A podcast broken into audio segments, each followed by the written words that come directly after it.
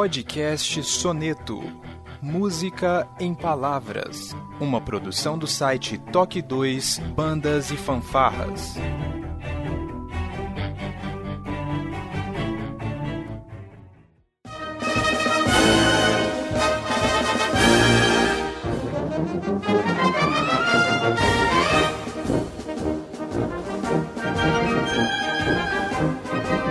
Dia, boa tarde, boa noite, sejam bem-vindos a mais um Toque 2 podcast Bandas e Fanfarras no ritmo da vida, na batida do coração. Eu sou Josi Slay e esse é mais um podcast extremamente é, importante e emblemático aqui para o Toque 2. Nós estamos dando continuidade à nossa série de bate-papos com o maestro Ronaldo Faleiros. Maestro Ronaldo, seja bem-vindo mais uma vez. Olá, tudo bem? É um grande prazer continuar com esse depoimento, que aliás vai ser inédito antes que eu consiga colocar à disposição o meu livro da história das bandas de fanfarras no Brasil, que levou 35 anos para ser escrito. Só que agora para transpor disponibilizar na internet é, é meio lento, porque há muitos documentos, fotos, relatos, etc. E eu estou fazendo isso aos poucos e vai levar algum tempo. Portanto, o resumo desse livro, na realidade, pelo menos a parte que interessa aos regentes do estado de São Paulo, principalmente, e daqueles que participaram dos eventos que nós criamos, vai ser inédito e vai estar bem na frente. Muito bem. Então nós vamos conhecer mais um pedacinho da história das bandas e fanfarras do Brasil, do ponto de vista do maestro Ronaldo, logo depois da nossa vírgula sonora.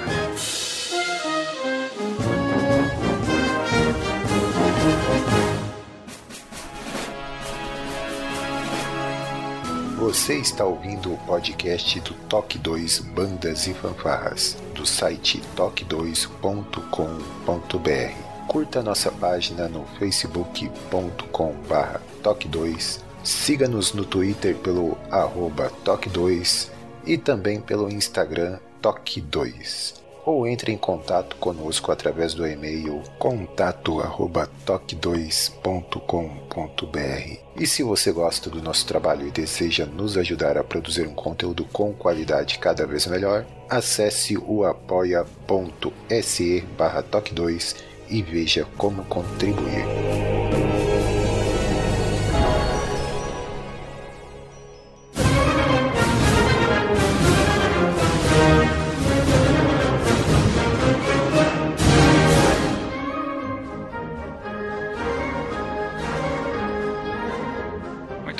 Maestro Ronaldo. No nosso último bate-papo, nós terminamos ali quando o senhor estava programando para fazer um campeonato. Você programando para fazer um campeonato nacional pela Secretaria de Esportes e Turismo do Estado de São Paulo, né? E a partir daí eu acredito que a gente vai estar caminhando sentido a criação da, da Fabesp, né? Ah, eu estava refletindo, né? E eu, eu gostaria de, de, de, de perguntar, né? Gostaria que você explanasse para gente um pouco essa visão de campeonato nacional que você teve lá na época? Porque certamente, né, o tempo vai passando, nossa cabeça vai mudando. Mas como que você enxergava na época esse campeonato nacional? Como que ele foi, foi assim vislumbrado por você naquele momento histórico, né?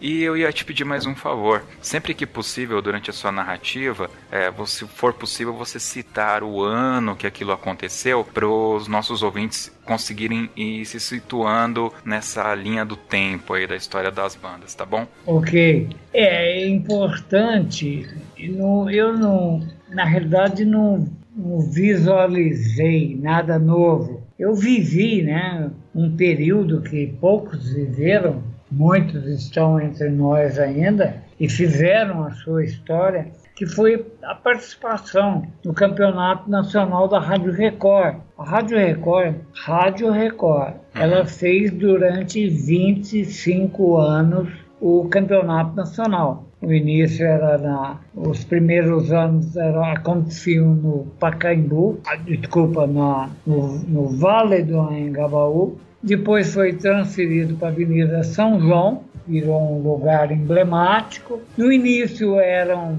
não era um campeonato, era quase que um desfile cívico anual de bandas do estado de São Paulo e algumas do interior. A coisa ampliou e muito, alguns estados passaram a participar. Depois virou realmente um campeonato com jurados basicamente militares, da Polícia Militar, do Corpo Musical da Polícia, alguns esporádicos do Exército, etc. Isso rolou durante 25 anos. O grande mentor que gostava de bandas e fanfarras e que fez tudo isso era o chefe, grande chefe da Record, era o comendador Siqueira. Era, era um cara que defendia muito o civismo, ele, ele rememorava muito a época de Vila Lobos, o canto coral, as grandes concentrações em estádios, daí que as fanfarras proliferaram, né, no 7 de setembro, etc. E o comendador é, achou também um entusiasta para isso, que era o Durval de Souza. Durval de Souza era um radialista da Rádio Record, futuramente foi participar da TV, foi humorista até dos Trapalhões em alguns episódios, mas o Durval era o ícone que incentivava isso. Eu citei lá atrás, quando a gente inaugurou o projeto da secretaria na Avenida Paulista, o Antônio Alves, né? Ele era também um locutor da Record, participou desses eventos todos. É o cara que nos ajudou a convencer o prefeito Jânio Quadros a liberar a Paulista para o projeto. E o Durval faleceu antes do 25º, que seria o, o jubileu de prata da Record. E aí, o, na época, a Veril, que apoiava em Totum o campeonato, ficou meio no limbo, não sabendo o que fazer. Coronel Guerci, que sempre foi um jurado é, emblemático do, do, dos eventos da Record, desde a época que ele era capitão. Tenho fotos das minhas bandas que foram na Record com ele vestido ainda com uniforme de capitão, ele é oriundo da Força Pública Antiga, antes da PM.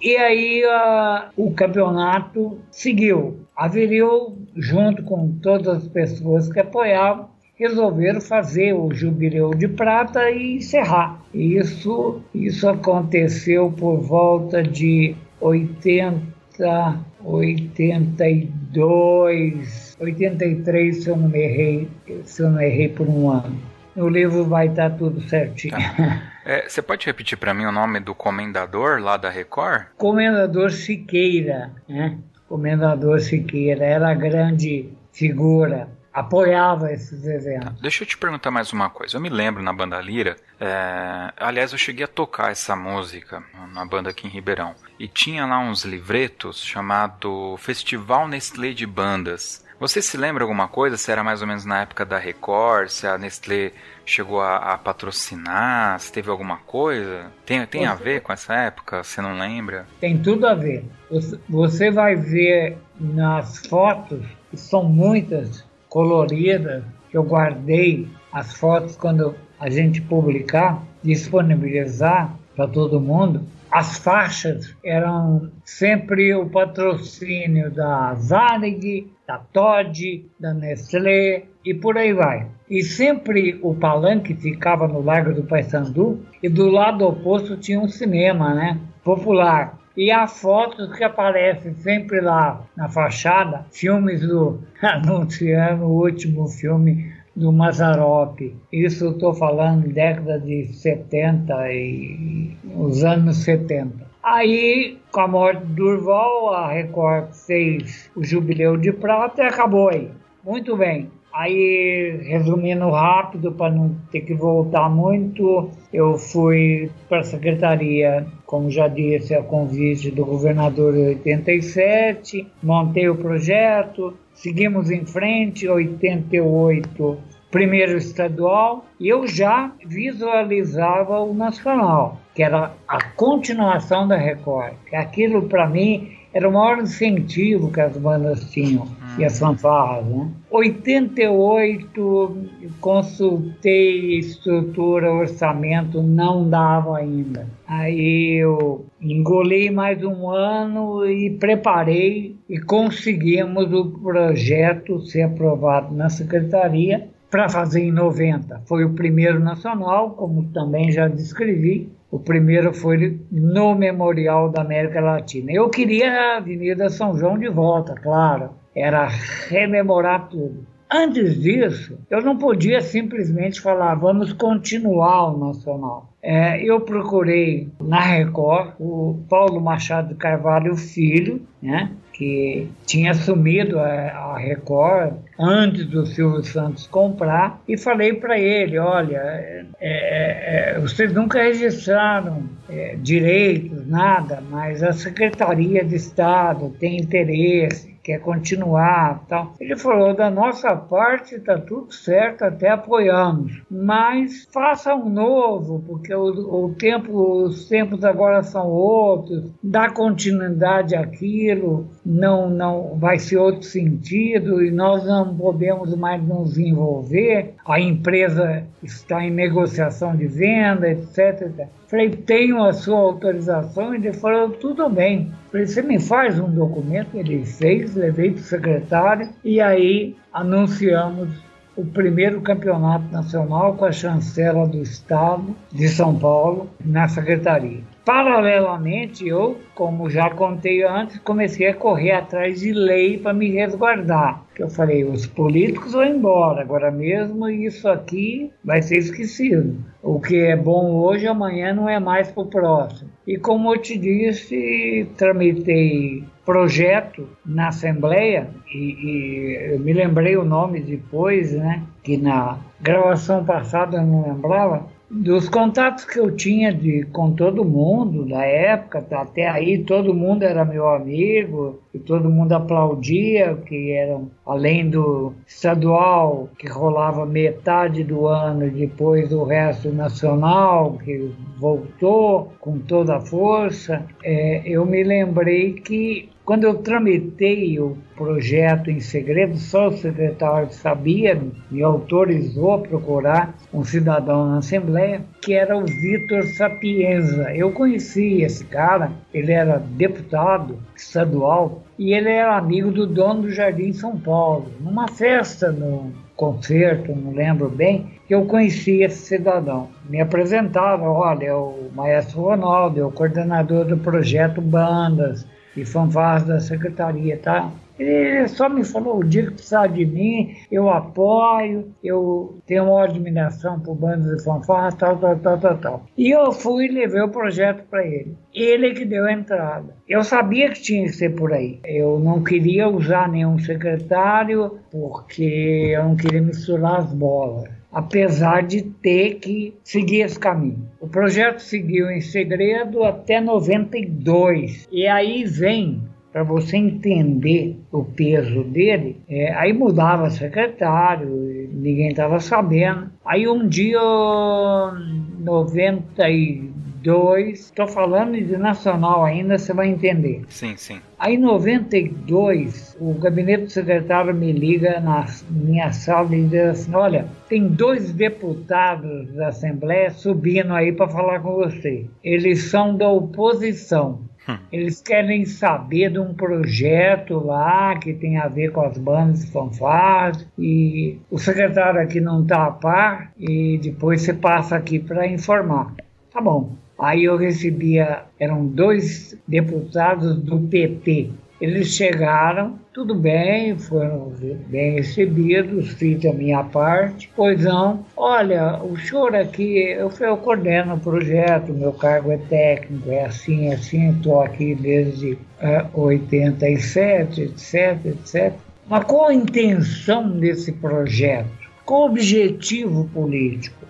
Eu falei, da minha parte, nenhum, porque eu não sou filiado a nenhum partido, eu sou um maestro formado, meu cargo é de nível universitário e eu estou desenvolvendo. Esse projeto tem dado resultados muito bons em termos de, de público, de incentivo às bandas de fanfarras E a ideia é assegurar por lei, porque não sei politicamente o que vira para frente. Hoje há interesse cultural de apoio, amanhã não há. Aí um deles me vira e fala assim: Mas essa história de banda e fanfarra, aluno botar uniforme igual militar, marchar igual militar, isso não é coisa da ditadura. Rapaz, eu respirei fundo, contei até três, para não falar bobagem. Falei, o senhor me desculpe, mas isso é da formação do Brasil, o Brasil colônia, isso é tradição há séculos em Portugal, não é só bandas escolares, é bandas civis que se mantêm. Eu não estou falando de banda de coreto que o senhor deve ter conhecido. E falei de Vila Lobos e falei, falei, o regime militar não tem nada a ver com isso, apenas passamos por eles e, e continuamos fazendo os eventos, as escolas continuaram desfilando no 7 de setembro. Aí é, eu acho que ficaram meio decepcionados, esperando eu falar qualquer bobagem. É. Bom, foram embora, o projeto foi aprovado sem ressalvas, foi para o governador. Na época, o governador já era o Fleury. Já estava num outro secretário, esse eu me lembro. É, o dia que foi publicado o governador. Ah, antes disso, mais um perrengue. O secretário que assumiu, eu precisei informar ele do projeto. E ele era o Arthur Alves Pinto, que aliás apoiou pra caramba o projeto. Arthur Alves Pinto lá atrás tinha sido vice-prefeito do Jânio. Eu nunca tinha tido contato com ele. E ele foi virar secretário. Aí ele, eu tinha posto ele à parte, tinha ido pro governador, ele falou, tudo bem. Aí, de repente, sou, sou chamado lá, lá no gabinete, ó, o pessoal do palácio quer falar com você sobre o projeto antes do governador assinar, vai lá, tá marcado tal hora, belé, belé, belé. Pô, o que que é que tá pegando? Bom, fui lá. Aí um, um, um técnico lá, não sei, do setor jurídico, me disse o seguinte: projeto era oficialização do Campeonato Nacional de Bandas e Fanfarras pela Secretaria de Esporte e Turismo e a oficialização do Campeonato Estadual de Bandas Fanfarras do Estado de São Paulo. Por consequência, a oficialização do projeto Bandas e Fanfarras que eu dirigia, que aí já tinha que ser vinculado a uma das coordenadorias, ou de turismo ou esporte, por causa de verba, blá, blá, blá, blá, Provavelmente meu cargo seria modificado, etc., ou não. Bom, aí o, esse cara do jurídico me disse o seguinte: olha, nós temos um contato meio de milindres com o presidente, que é o Collor. Essa de publicar uma lei no estado de São Paulo, um evento com carimbo nacional, pode criar problemas políticos. Você não tem outra saída. Aí eu falei pro cara, falei, pô, eu, isso é uma sequência histórica, histórica, falei da Record e tal. Ele falou, no momento a gente não quer arriscar que pode arrumar uma encrenca lá e isso ser barrado. Aí eu mudei o termo de nacional na lei para campeonato interestadual. Ponto. Eles acharam perfeito. O governador assinou e foi publicado assim. Foi dose. Bom, aí mudou tudo. No dia que saiu no Diário Oficial, primeira página, isso é 93 início de 93. O secretário adjunto, que adorava banda e fanfarra, participava de todos os eventos e ia em tudo, me chamou no gabinete e deu a cópia do Diário Oficial 10 horas da manhã, fez uma dedicatória que eu guardo até hoje. Essa conquista é histórica, parabéns, que o meio cresça, sobreviva, etc, etc. Tudo bem. Aí eu já fui chamado em seguida no gabinete do coordenador de esporte, que basicamente o secretário já tinha dirigido, falou: ah, agora tem que vincular o esporte, que é onde tem a verba maior, turismo não dá. Adivinha a ciumeira que eu causei, porque ia tirar dinheiro dos caras. O esporte, é na época, era o que mais tinha grana na secretaria, que fazia os jogos abertos, mil e um eventos patrocinava São Silvestre, etc, etc. E eles iam ter que dividir a verba com o projeto. e eu tinha um, a nosso favor, nós tínhamos a nosso favor uma coisa. O esporte, isso todo mundo falava em boca pequena na secretaria, né? Do primeiro ao último andar. Uhum. O esporte só dá ibope e plateia quando é a abertura do jogo tirou isso, vai ver competição, não tem ninguém assistindo. vai ver bando e fanfarra, tem até secretário com a esposa presente. Nossa. E prefeito fazendo fila pedindo evento. Bom, seguindo, antes de entrar direto ainda em detalhes de nacional, uhum. esse secretário, Arthur Alves Pinto, começou a receber, além de pedido de sede e final, etc., e, a partir daí a gente sempre fazia sinais móveis, né? Em cada município era uma categoria. Começou a receber muito pedido de, de instrumento, doação de instrumento. Aí um dia ele me chamou, me entregou um quilo de ofício e falou, ó, faz um levantamento, isso é tudo aí pedido instrumento que me pede, eu não entendo nada disso, vê o que é compatível, me faz uma lista de prioridade, manda urgente, eu vou abrir uma licitação, comprar instrumento para doar para o povo. Tá bom. Dois, três dias depois entreguei para ele. 70% era pedido de bandas uhum. marciais, os outros 30% de fanfarra. Mas muitas fanfarras pediam, pediam baixo tuba de banda. E, bom, conclusão ele fez a licitação, comprou duas carretas de instrumento da Averil. Quando estocou tudo no Ibirapuera e me, me avisou assim, olha, eu vou começar a liberar, só que é assim, tem umas prioridades, o prefeito vai ter que voltar aqui e pedir de novo, que eu só vou avisar que já tenho disponível. É a política do cara. Né? Aí ele falou: vou despachar para você. Quando tiver o símbolo tal, você me devolve imediato que eu já vou autorizar a doação. Quando tiver o outro símbolo, você é, guarda com você, vai ficar na fila, esperar um pouco. E assim foi. Eu lembro que a fanfarra de Canheiras, parece que o prefeito era amigo dele, recebeu três baixo tuba assim, direto, que o Zilton, me parece, modificou, não, modificou depois lá no, no Dilson, né? Uhum. Para fanfarra. O Dilson era da especialista, só para já que estamos citando, né? Então. Nessa época estava na especialista. Nessa época estava na especialista. Okay. Não tinha ainda o pedaço dele. Tá. Ou estava funcionando em paralelo, mas que eu me lembro não. Bom, aí, é, peraí, desculpa, eu falei Dilson. Isso. Eu estou lembrando, não, quem modificava os instrumentos né? No começo era o Dilson, só que quem virou especialista na modificação depois, que ele foi lá para de Mariporã. César. O César. César Som. Isso, o César era funcionário do Dilson. Dali o César saiu e montou o negócio dele. Tá. Agora pusemos no lugar. Bom, aí foi essa festa de doação de instrumento e etc, etc. Movimentou muito o meio. E eu só fazia a minha parte técnica, eu não adiantava me pressionar, porque quem decidia era lá no gabinete e eu não interferi para mais ou para menos nenhuma vez.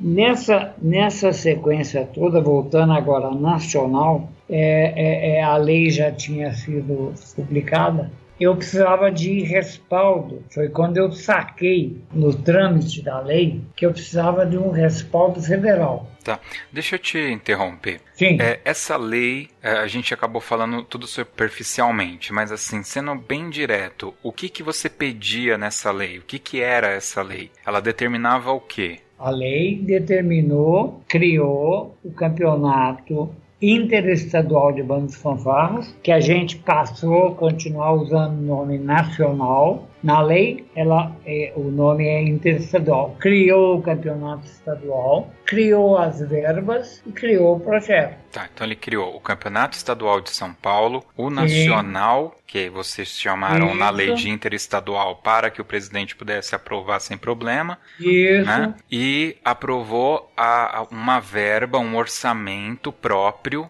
para executar esses eventos. na Secretaria do Orçamento para suprir tudo isso. Tá, isso tudo na Secretaria de Turismo e Esporte. Esporte, Esporte e Turismo. Ok. Bom, aí eu ainda assim eu não me dei por contente, porque eu falei, hum, negócio é meio frágil.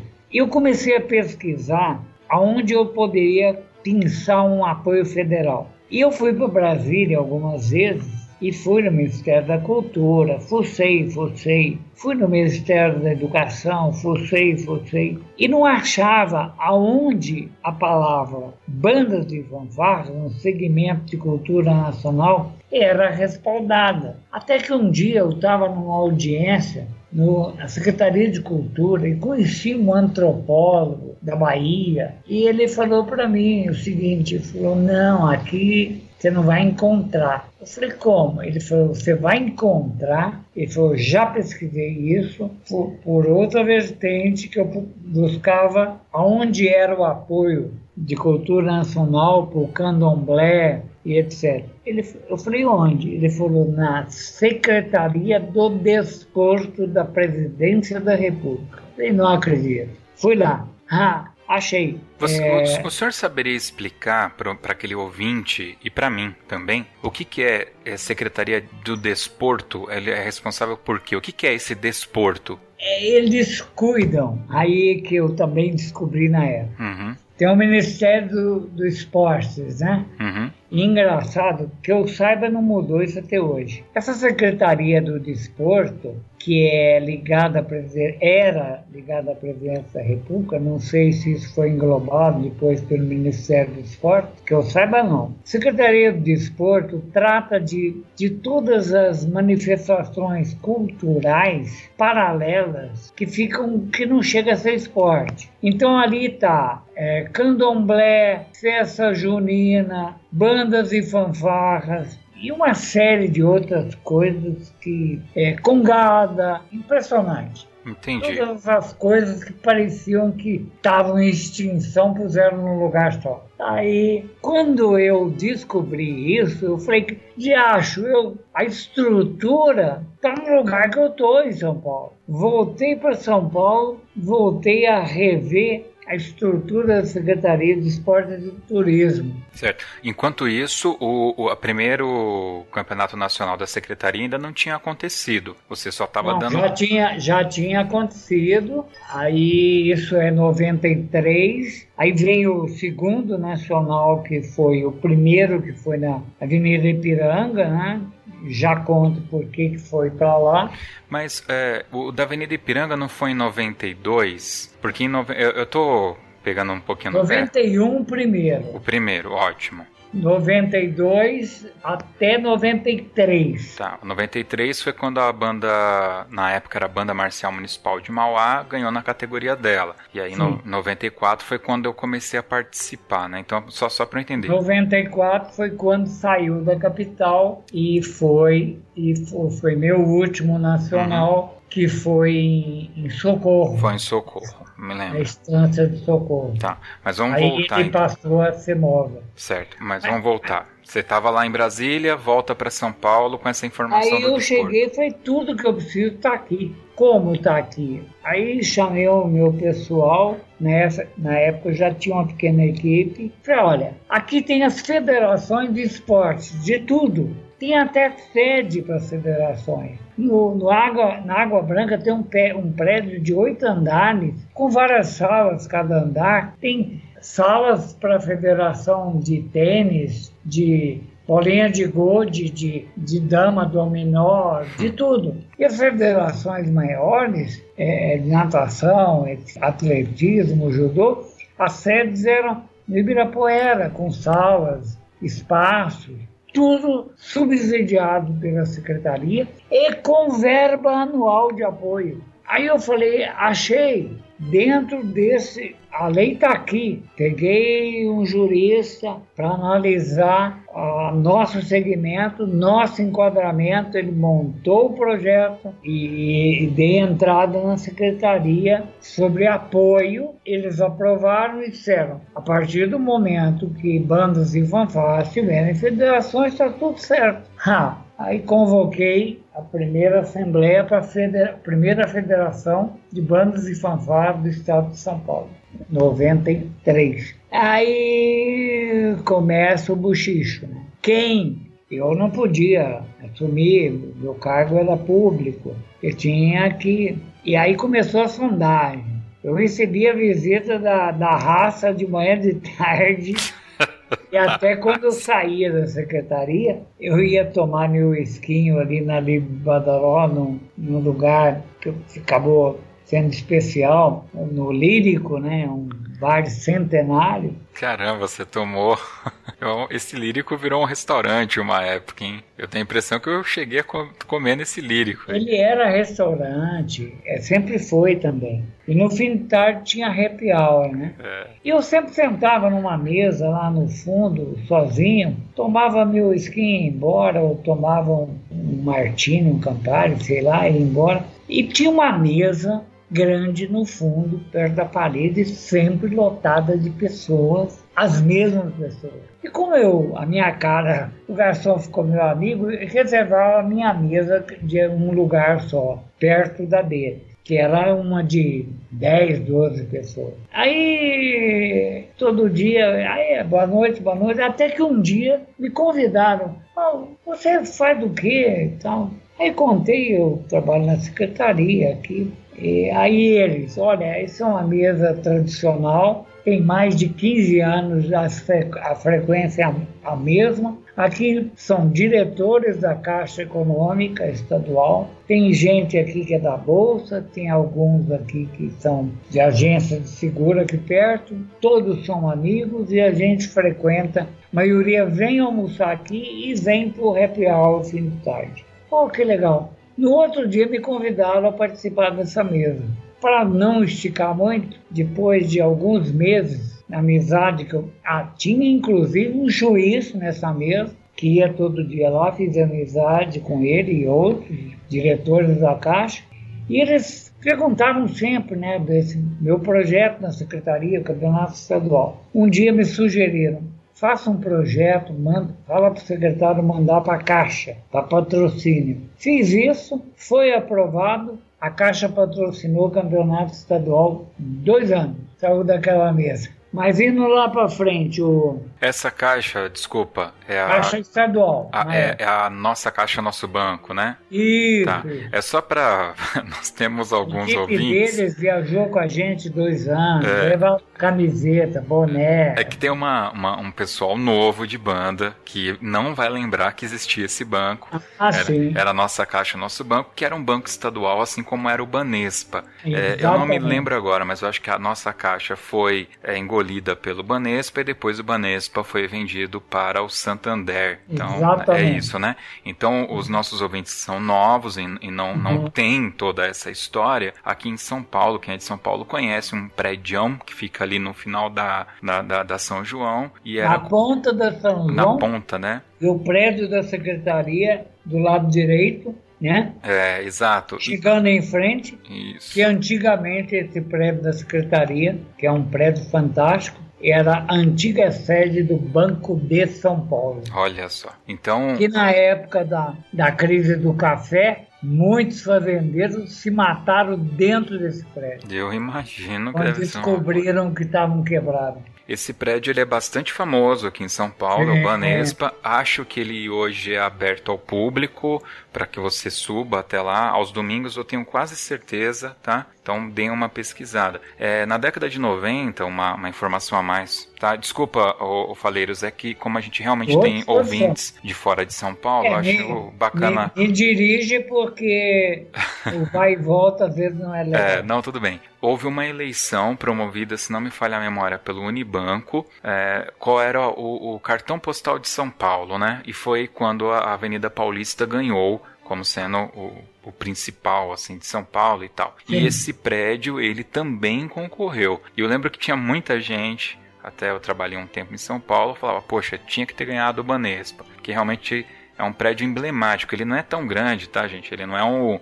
É, foi, é. foi prédio símbolo de São Paulo muitos anos. Sim, sim. Ele era. São Paulo era conhecido por esse prédio. Isso. Mas é uma, uma informação adicional e cultural aqui da nossa cidade. Sim. Fica à vontade, maestro. Vamos lá. Bom, aí para me chegar no ponto que eu quero, é, é, só mais umas pequenas informações. Sim, sim, fica à vontade, por favor. Eu falei da doação de instrumentos, aí o nacional, ah, primeiro o nacional, já passou, foi no, precisou ser no Memorial da América Latina. Eu lembro que ali foi o resultado, saiu 11 horas da noite na categoria banda marcial, quem ganhou foi o Pio 12, Itaquaquecetuba ficou em segundo, o seu Gabriel ficou Marara, é, eu lembro disso, e aí vai. Ah, e a grande banda, foi essa única vez, única vez, que nós criamos um troféu de dois metros e meio de altura, chamado do troféu transitório Durval de Souza. Foi nesse retorno nacional que a, a gente eu quis fazer essa homenagem. E a filha dele, inclusive, teve lá e prestigiou tal. E a banda, pela pontuação maior de todas as categorias, a banda que levou foi uma das bandas civis mais antigas do Brasil, que é a, a, a banda do musical do Colégio Salesiano Santa Rosa de Niterói, do famoso mestre Afonso, que espero que esteja vivo até hoje, não tenho notícias dele. Era uma pessoa fantástica, conheci, visitei várias vezes. E como depois eu fazia sempre os congressos, né? Passei a fazer congresso nacional para discutir regulamento. O pessoal detonou não, não queremos troféu transitório mais. E ele ficou na primeira e não teve mais sequência. Aí era troféu campeão por categoria mesmo. Só detalhe do segundo, na Ipiranga. A que São foi João era inviável. 90, que foi em 92, certo? 91, o primeiro na Ipiranga. Tá. 90 no Memorial, 91, o primeiro na Ipiranga. Aí já tinha sido liberada, toda a burocracia, prefeito já era outro, e engenharia de tráfego. Nananina não. São João é impossível, eu pedi a São João. Primeiro, já tinha o calçadão pronto na São João, do Paysandu para baixo, uhum. e a virada ali, vindo do teatro, já era corredor de ônibus elétrico. Aí eu falei, nossa. Aí quiseram, ah, tem Ibirapuera, tem não sei o quê. Eu falei, não, tem que ser ali Ipiranga. É, pode ser. É domingo? É. Aí fiz o. Pedi um pessoal, fez um estudo, aprovaram. Então, as bandas é, é, lá atrás, os ônibus desembarcavam entre o cruzamento da Ipiranga com a Duque de Caxias. As bandas vinham a pé, o trânsito estava aberto na São João, mas com, com polícia parava o trânsito, independente de farol, as bandas atravessavam e vinham pela mão pela Ipiranga. A outra mão continuava com o tráfego, fazia o contorno na República e seguia. E os ônibus depois faziam a mesma coisa e iam esperar as bandas lá na dispersão na Avenida São Luís, do lado do Andral. Andral, desculpa, do, como chama o prédio do Niemeyer, o famoso?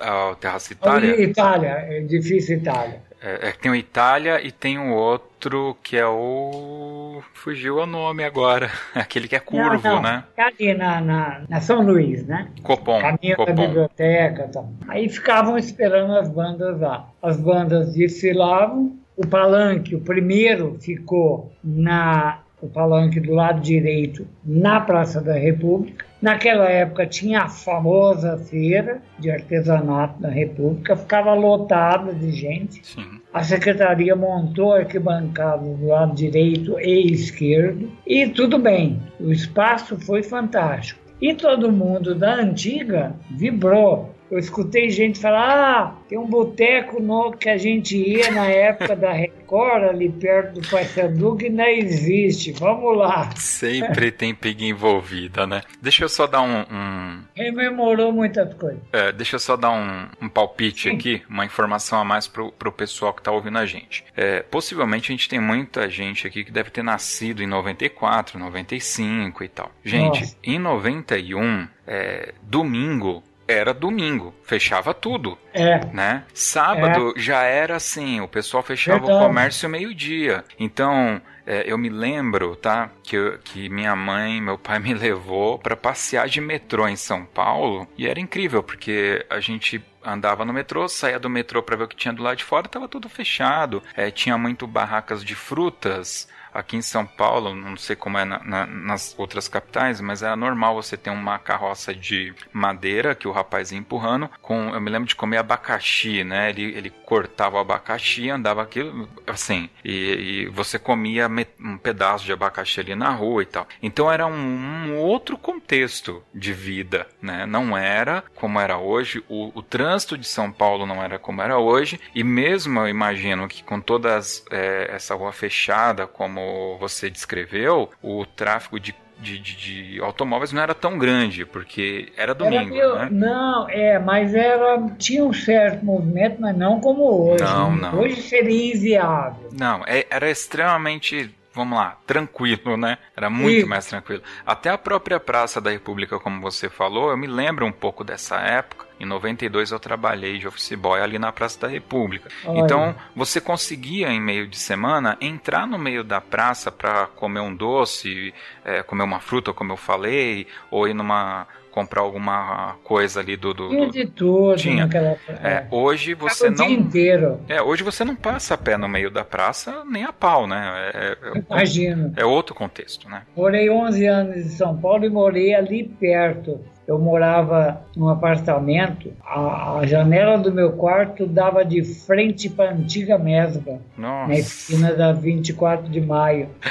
Nossa. É, morei ali vários anos. Eu ia a pé para a secretaria, atravessava todo dia o viaduto do Chato. Que legal, que legal. Mas muito bem, aí vocês estavam lá fazendo o campeonato nacional e o pessoal lembrou de um boteco da época da Record. É, tem essas coisas. E aí, desse primeiro ano, eu lembro de dois episódios. Nesse primeiro, eu comecei já a criar polêmica, porque em relação a jurados. Até então, nos estaduais, no primeiro nacional eu já comecei a criar polêmica, que eu convidei o maestro Jonas Christensen, que levou para julgar baliza a primeira bailarina municipal, que na época, já lembro o nome dela, depois eu lembro, ela foi inclusive jurada aí de Faustão de várias vezes. E eu já comecei a levar alguns nomes de ponta,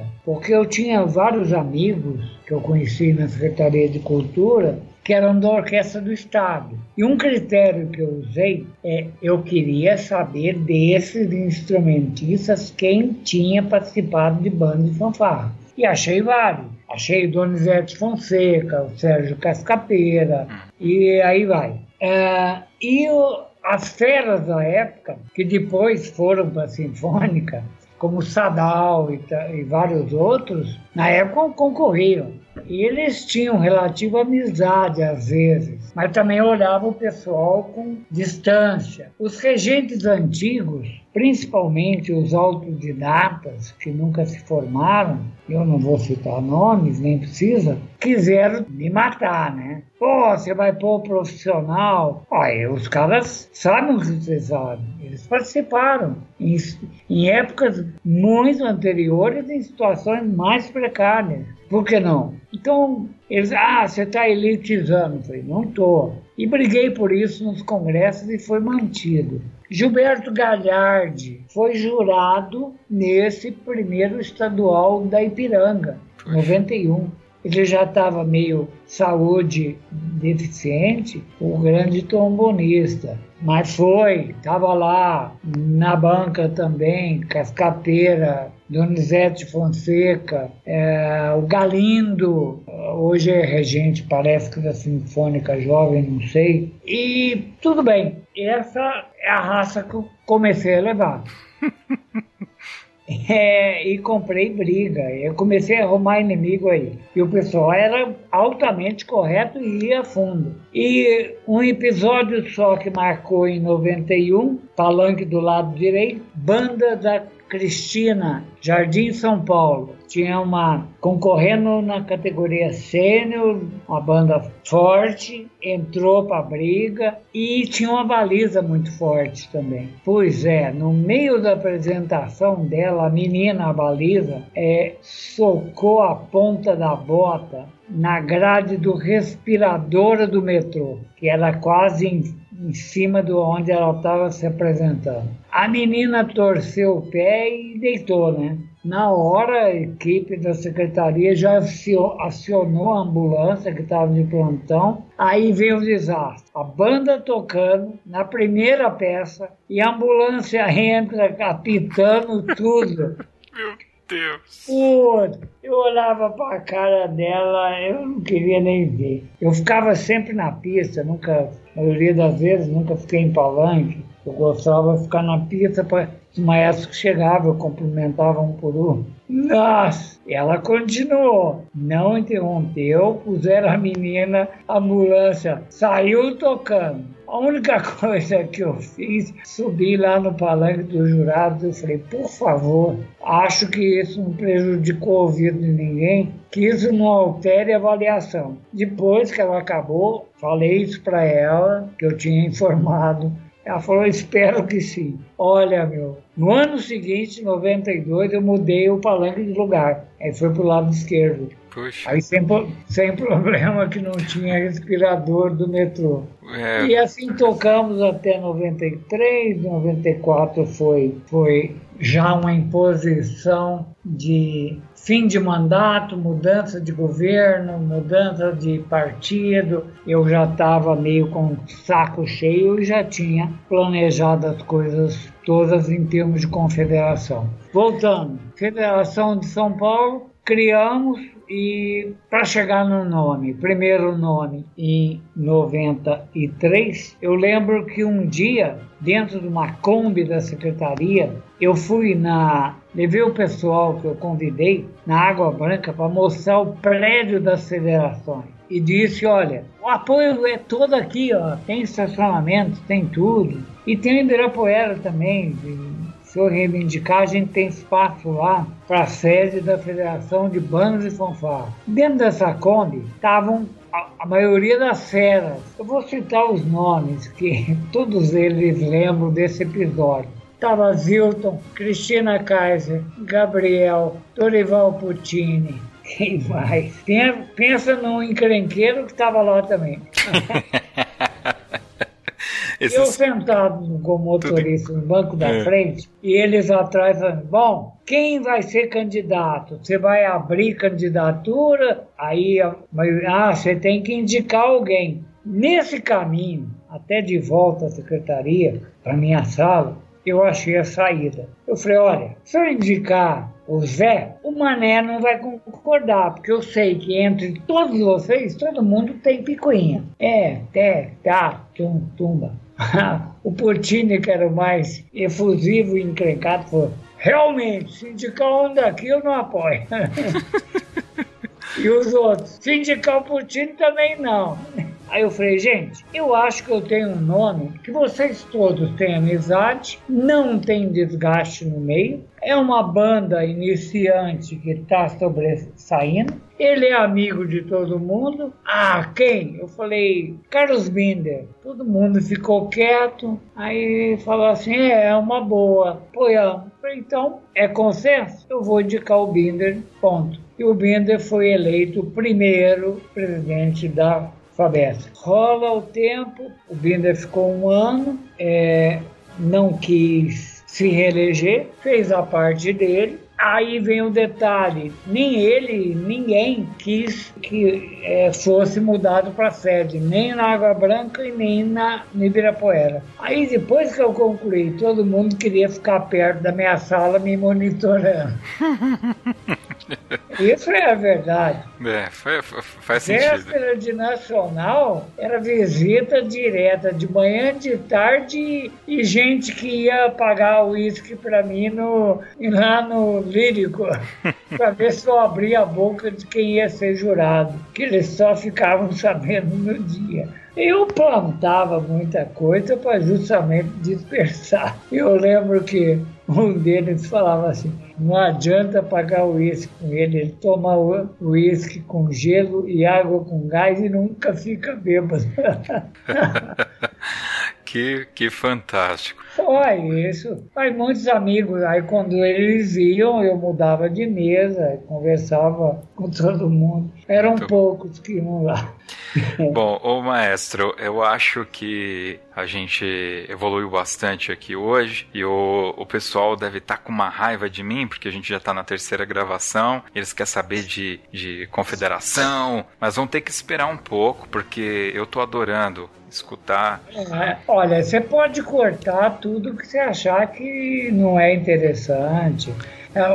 O papo paralelo eu falo porque foram marcantes para quem viveu. Sim, com certeza. Mas esse é um programa, né? Que quem que vai ouvir esse programa aqui? O pessoal das antigas, aqueles que desbravaram nas bandas, acho. mas também pessoas novas, sabe? Eu, eu tenho nas últimas semanas feito muitos contatos através hoje, hoje, né? Nós temos aí WhatsApp, a internet ajuda bastante e o pessoal é, pedindo feedbacks pro pessoal e o pessoal fala: poxa, eu não sabia essa história, pô, que legal, é, entrevista tal pessoa, né? Então é, isso, isso é legal. Então tem todo tipo de ouvinte é, que está escutando o nosso programa e está conhecendo mais sobre as bandas. Bom, então vamos lá então pro Toca na Pista dessa, dessa parte.